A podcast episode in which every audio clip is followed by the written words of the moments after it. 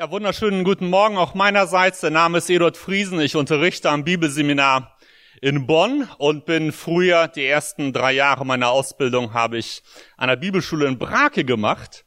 Und da sind wir auch mal Studenten als Studenten im äh, Gottesdienst gewesen hier. Das ist viele Jahre her. Ich habe 95 in Prag absolviert und an einen Gottesdienst kann ich mich erinnern. Und jetzt ist es schön, dass ich ein zweites Mal hier sein kann und die Gemeinde auch in diesem Zustand, in diesen Räumlichkeiten äh, kennenlernen darf.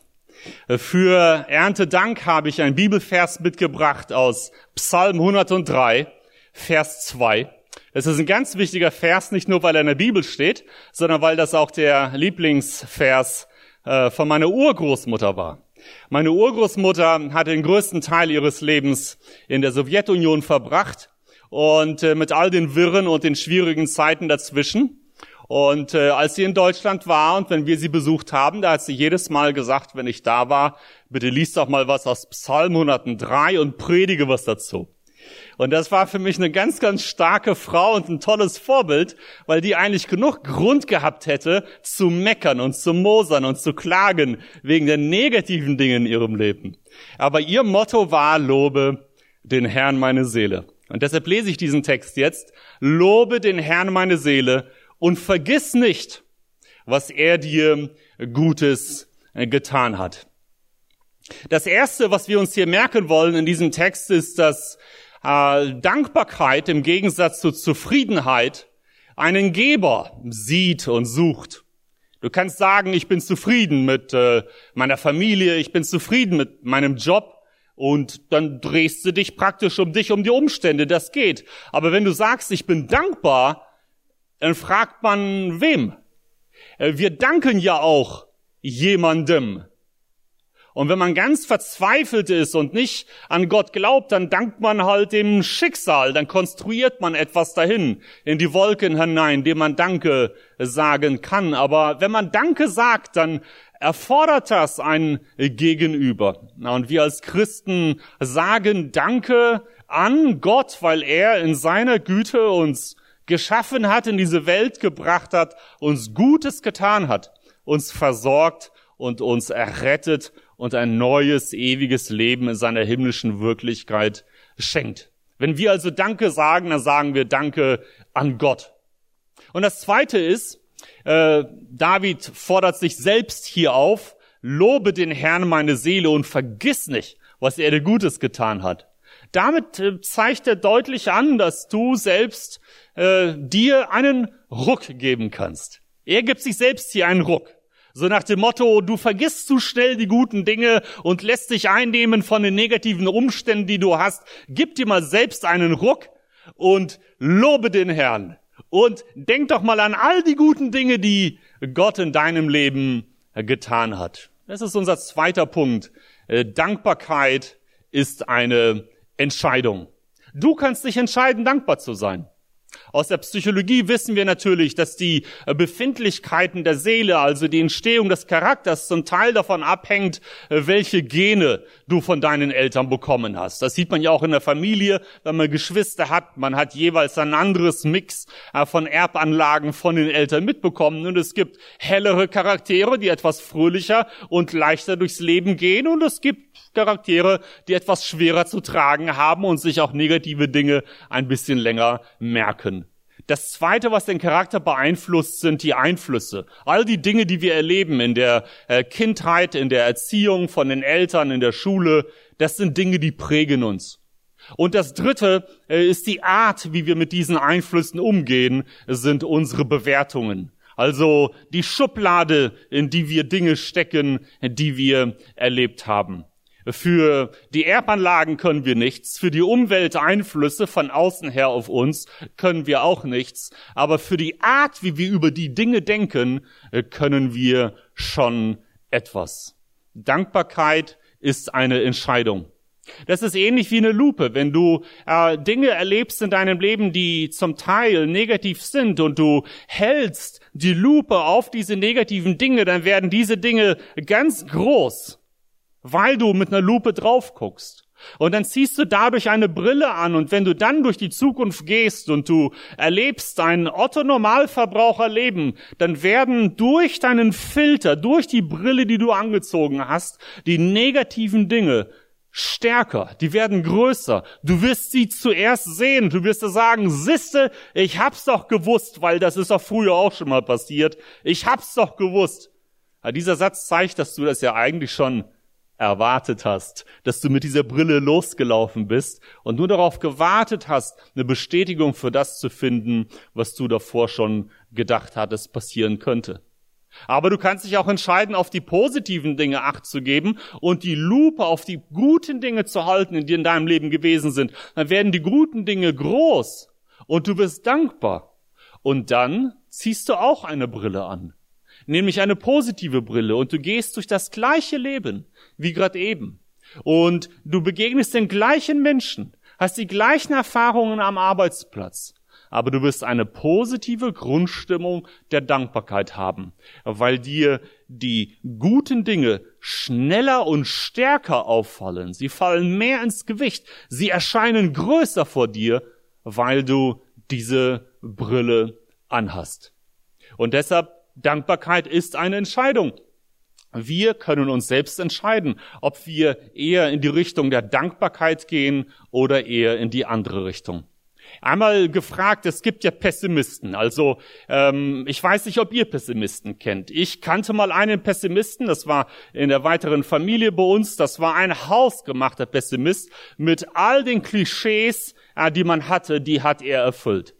Und äh, er ist Christ, ist inzwischen verstorben und ich weiß, dass er heute ein Optimist geworden ist, weil im Himmel gibt es keine Pessimisten.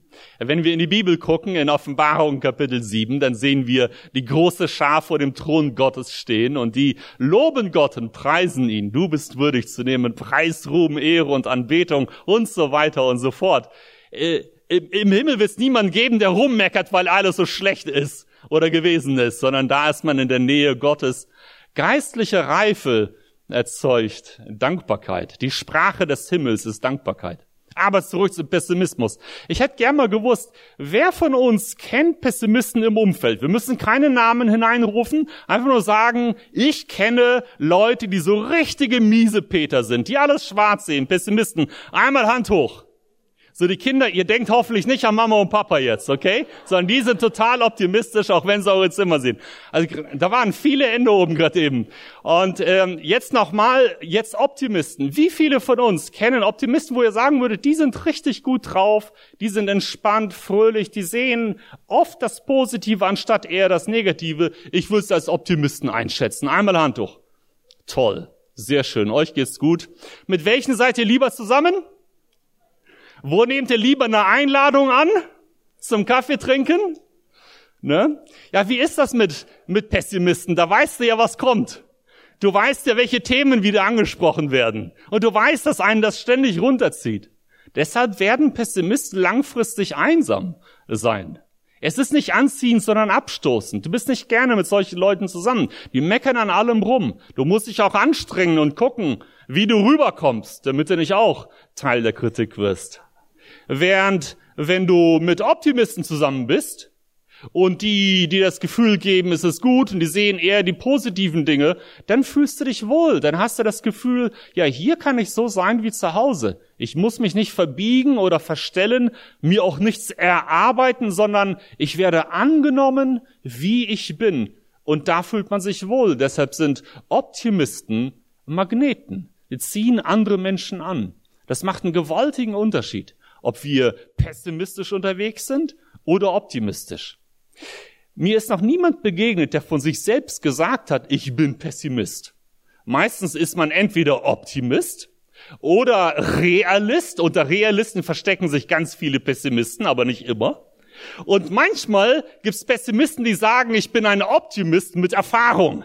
Ja, so nach dem Motto, ich habe schon so viel erlebt, ich weiß, dass Träume sind Schäume. Da kann gar nicht alles so gut sein. Die Dinge, die werden alle immer nur halbwegs gut. Ja, also Realisten. Jetzt ziehen wir nicht los und schimpfen über Realisten. Viele von denen sind auch wirklich realistisch. Aber sich als Pessimist outen, äh, tun ganz wenige. Mir ist noch keiner begegnet. Der dritte Punkt, den wir uns heute merken wollen, ist, dass Dankbarkeit uns verändert. Dankbarkeit verändert uns. Man hat in Indiana 2015 an der Universität ähm, eine Studie gemacht, um Dankbarkeit zu erforschen und hat Hirnscans gemacht. Und man hat eine größere Gruppe genommen äh, von Patienten, die sich für Psychotherapie angemeldet hatten, weil sie an Depressionen gelitten haben und hat die Hälfte dieser Leute in eine Gruppe genommen und mit ihnen eine Übung gemacht und die gebeten, Dankbarkeitsbriefe zu schreiben. Übrigens ganz ähnlich wie hier in unserem Bibeltext. Vergiss nicht, was Gott dir Gutes getan hat.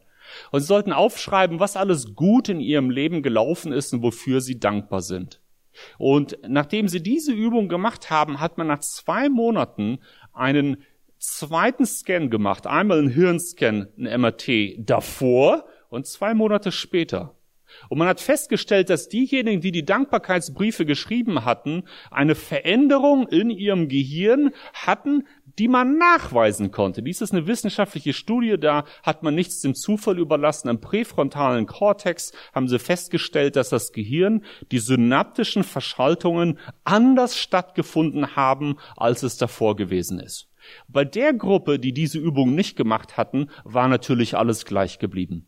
Und das ist so seit 2015, äh, äh, das ist 2015 und 2016 publiziert worden, ähm, äh, grundsätzlich der wissenschaftliche Beweis dafür, dass Dankbarkeit das Gehirn neu verschaltet. Wir wissen, dass die Synapsen sich immer wieder neu verbinden und Schaltkreise entwickeln, je nachdem, was du erlebst. Und Dankbarkeit ist nachweisbar. Man kann die Dinge im MRT sehen. Das heißt also, wenn du beschließt, dankbar zu sein, dann veränderst du nicht nur deine Stimmung, dann geht's nicht nur dir besser und es ist nicht nur so, dass Leute lieber zu dir zum Kaffee oder zum Mittagessen kommen, sondern du veränderst dein Gehirn und das kann man im MRT sehen. Was ich auch spannend finde, ist, dass die schlausten Dinge, die wir von den, von den Universitäten lernen, zum Teil mit einem Bibeltext übereinstimmen, der jetzt 3000 Jahre alt ist. Lobe den Herrn meine Seele und vergiss nicht, was er dir Gutes getan hat. David schreibt in seinen Psalmen diese Dankbarkeitsbriefe und lobt Gott, indem er das ständig im Gesang wiederholt. Was würden sich Psychiater und Seelsorger heute freuen, wenn Menschen das heute auch täten? So bläst man viele äh, Probleme und manchmal auch Krankheiten weg. In diesem Sinne ist es für uns wichtig zu sagen, dass Dankbarkeit uns verändert. Du veränderst dich durch Dankbarkeit. Dein Charakter schlägt einen anderen Weg ein. Als ähm, ich bin hier in Deutschland in Esbekamp groß geworden als Kind auch aus der Sowjetunion eingewandert im Alter von neun, bin danach zur Bibelschule nach Brake gekommen und nach Brake habe ich dann eine Stelle gehabt ähm, als äh, Vollzeit-Jugendpastor in der internationalen Baptistengemeinde in Brüssel. Da bin ich für ein Jahr hin, habe meine Frau kennengelernt, zwei Jahre noch in Amerika studiert, zurück, weiter studiert, gearbeitet, an der Universität gearbeitet, in der Gemeinde gearbeitet und irgendwann war es dann soweit, wir hatten drei Kinder dass wir uns gesagt haben, wir ziehen zurück nach Deutschland. Meine Frau kam ursprünglich auch aus Deutschland, ist eine Deutsche. Das Wegziehen ist jetzt traurig, das hat gerade Tränen erzeugt. Und äh, wir wollten also nach, von Brüssel zurück nach Deutschland ziehen und hatten dann im Jahr 2012 für den August den Umzug geplant. Und in dem Frühjahr beginnt meine Frau zu husten und sie kriegt diesen Husten nicht los, ist mehrmals bei den Ärzten gewesen und, und es half nichts und dann ist sie irgendwann in die Universitätsklinik, das ist eine renommierte Klinik einer, äh, in Brüssel zentral und äh, dort hat man ihr dann eine Krebsdiagnose ausgestellt. Und das Vater hatte einen Monat vor Umzug nach Deutschland. Und da standen wir da mit drei kleinen Kindern. Wir hatten gute Pläne für die Zukunft. Und plötzlich geht dir gerade alles kaputt. Und Dankbarkeit übrigens auch.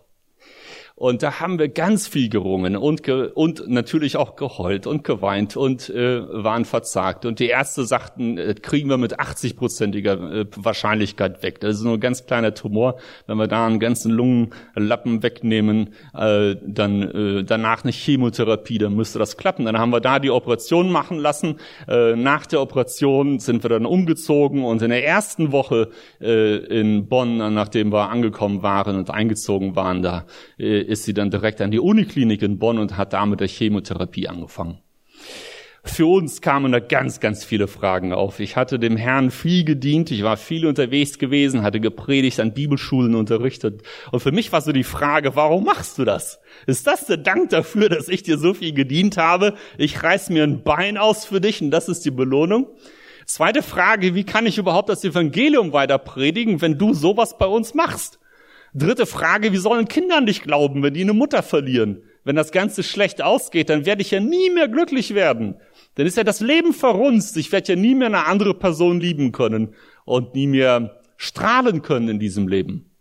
Und so sind wir dann so durch diesen Herbst durch und mussten uns orientieren. Wir haben dann viel miteinander geredet, auch gebetet, nachgedacht. Und da sind in diesem Beten und Anklagen und Ringen mit Gott da kamen Gedanken und da kamen auch einige Ansätze, Antworten, wo wir merken, dass wir uns äh, sortieren müssen. Eine Sache, die wir gelernt haben zusammen, ist, dass wir Gott nicht die Schuld geben können für das, was der äh, Teufel in das Leben hineingebracht hat. Gottes Plan war das Paradies. Gottes Plan war das Leben und nicht der Tod. Eine andere Sache war, Gott auch nicht die Schuld zu geben dafür, dass Adam und Eva im Garten Eden äh, von der verbotenen Frucht gegessen haben, weil es war nicht Gott, der da stand und sich von der Schlange hat verführen lassen. Und es war nicht Gott, der nach dieser Frucht gegriffen hat und ungehorsam war und damit praktisch den Tod und die Krankheit als Vorstufe des Todes eingeladen hatte. Es waren Menschen. Und so konnten wir das so ein bisschen sortieren und feststellen, nee, das Gute kommt von Gott, aber dieses Negative, das kommt von woanders. Wir müssen Gott dafür nicht anklagen. Und, und trotzdem war es so, dass wir gerne gehabt hätten, dass sie weiterlebt. Und wir haben dann die Therapien gemacht, insgesamt sieben, aber äh, wir haben schnell gemerkt, dass es nicht, nicht besser wird. Direkt nach diesem ersten halben Jahr im Januar äh, merkten wir, dass sie Lähmungen an den äh, rechten Fingern hat und äh, das ist dann meist bei solchen Patienten der beste Hinweis auf Hirnmetastasen und wir sind in die Klinik, haben es sofort bestätigt bekommen.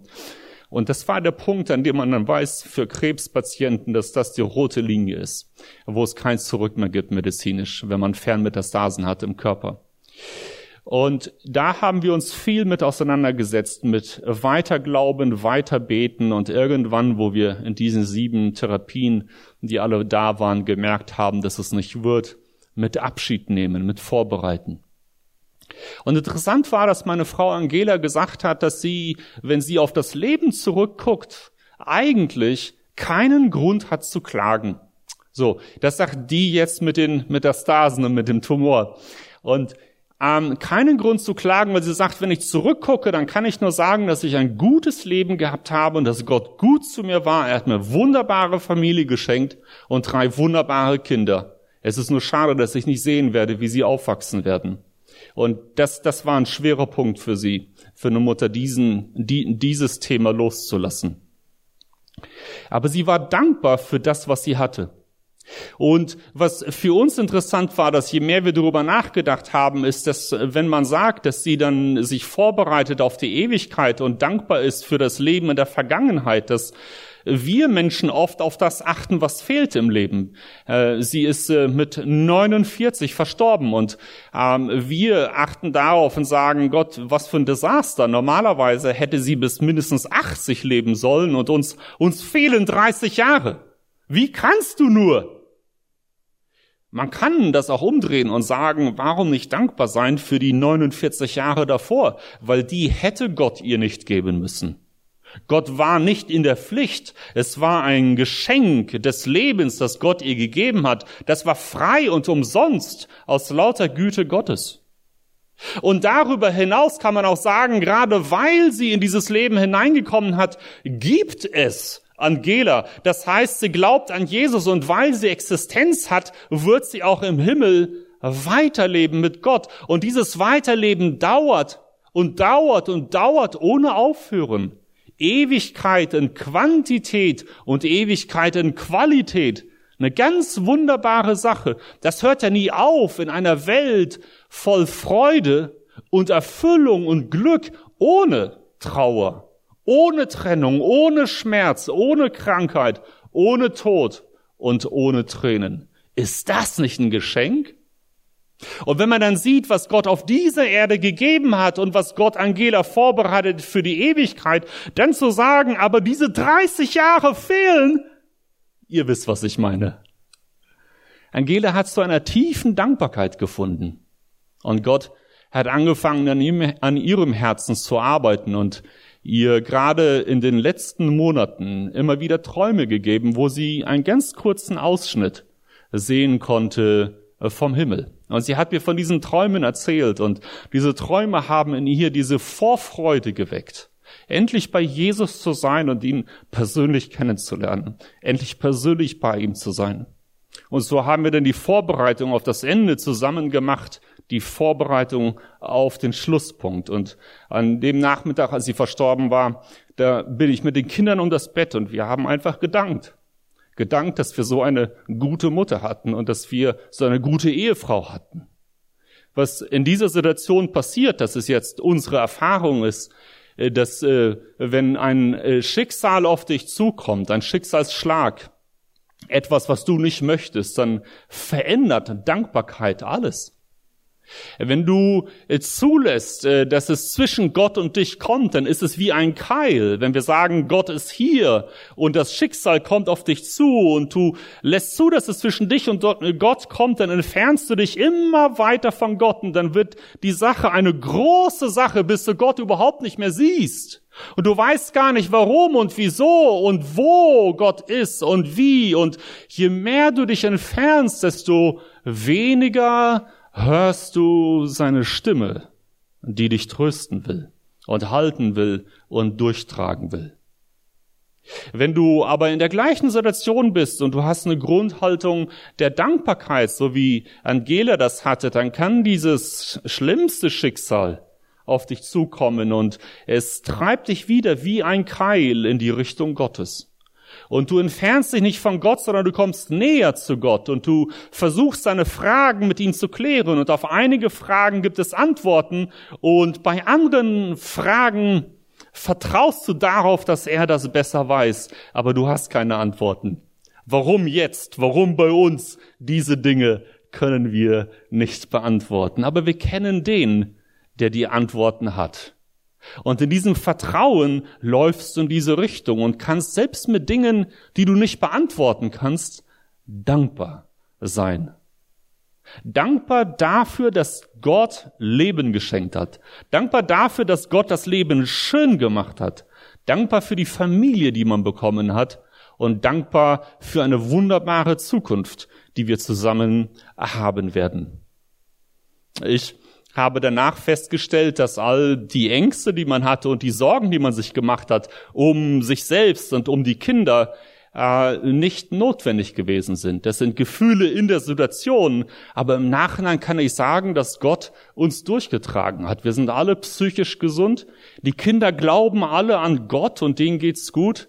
Und Gott hat sogar eine neue Hoffnung und Liebe in unser Leben hineingebracht. Ich habe eine Frau kennengelernt, die im gleichen Jahr ihren Mann verloren hat an eine Krankheit. Und sie ist mit drei Kindern und ich mit drei Kindern, wir haben geheiratet und die Kinder akzeptieren gegenseitig die Eltern und sich gegenseitig als neue Geschwister, haben jetzt sechs Kinder im Alter von äh, zehn bis siebzehn, äh, fünf Mädchen und einen Jungen. Und äh, wir schlagen uns da richtig gut wir beiden Jungs, und ähm, haben eine richtig gute Zeit. Und das ist eine unglaubliche Bereicherung, die dort zusammengekommen ist, weil es gibt nichts, was sich stärker erfüllen kann als Menschen, die dich lieben, Menschen, die Gott dir schenkt. Das sind die größten Geschenke, die es hier auf der Erde gibt. Und für mich hat sich noch eine ganz andere Sache ergeben, weil früher war ich eher so, dass ich gedacht habe, ich muss gewisse Dinge nochmal ändern in der Ehe oder an den Kindern und rumdoktern an Menschen und versuchen, die irgendwie noch hinzubiegen, weil sonst ärgert man sich ewig über die gleichen Fehler. Äh, und jetzt, nach all diesem Desaster, ist man froh, dass sie da sind, äh, froh, dass sie gesund sind und, und, und froh, dass wir uns gut verstehen. Äh, die, die Hemmschwelle ist ein bisschen gesunken. Viele von den kleinen Dummheiten, über die man sich früher Gedanken gemacht hat, die sind plötzlich weg. Und wir haben eine tolle Harmonie in der Familie. Ein Riesengeschenk. Und all die Befürchtungen, man wird nie mehr glücklich sein können, nicht mehr lieben können, all das ist weg. Und wir sehen, Gott hat durchgetragen. Am Ende lobe den Herrn meine Seele und vergiss nicht, was er dir Gutes getan hat. Das, was Gott in meinem Leben getan hat, das wird er in deinem Leben genauso tun können. Aber Gott braucht von dir diese Einstellung. Dass du ein Commitment machst, eine Entscheidung auf der Seite äh, Gottes zu bleiben, mit und ohne Antworten. Und dass du bei ihm deine Antworten holst, bei ihm Trost holst und auch dankbar bleibst. Dankbarkeit verändert dich. Es verändert vieles. Es verändert in schweren Situationen alles, weil es entscheidet darüber, ob du mit Gott oder ohne Gott weitermachst. Und wenn wir zurückgucken auf die Familie, wie Dinge gelaufen sind, dann würden wir nie sagen, dass wir für das Übel was durch Adam oder durch Satan in diese Welt gekommen ist, dankbar sind. Dafür sind wir nicht dankbar. Wir sind dankbar, dass Gott jeden Schritt mitgelaufen ist. Wir sind dankbar, dass Gott festgehalten hat, dass niemand fällt. Und wir sind dankbar, dass Gott neue Hoffnung und neue Liebe und neue Kraft und Zukunft und Leben hineingegeben hat in die Familie. Dafür werden wir ewig dankbar sein können. In diesem Sinne würde ich gerne für euch beten. Ihr dürft gerne sitzen bleiben. Herr Jesus Christus, ich danke dir für diese Gemeinde. Und während wir jetzt geredet haben über dieses Bibelwort und auch über diese Lebensgeschichte, da sind in den Gedanken bei ganz vielen einzelne Lebensgeschichten hochgekommen. Und ich möchte dich bitten, dass da, wo Schmerz ist, dass du diesen Schmerz linderst und wegnimmst durch deine Salbung und durch deine Berührung. Und dass du uns zeigst, wo du da gewesen bist und wo du geholfen hast. Dass du jedem von uns Dankbarkeit in unser Herz hineingibst, dass wir uns auf dich ausrichten können. Amen.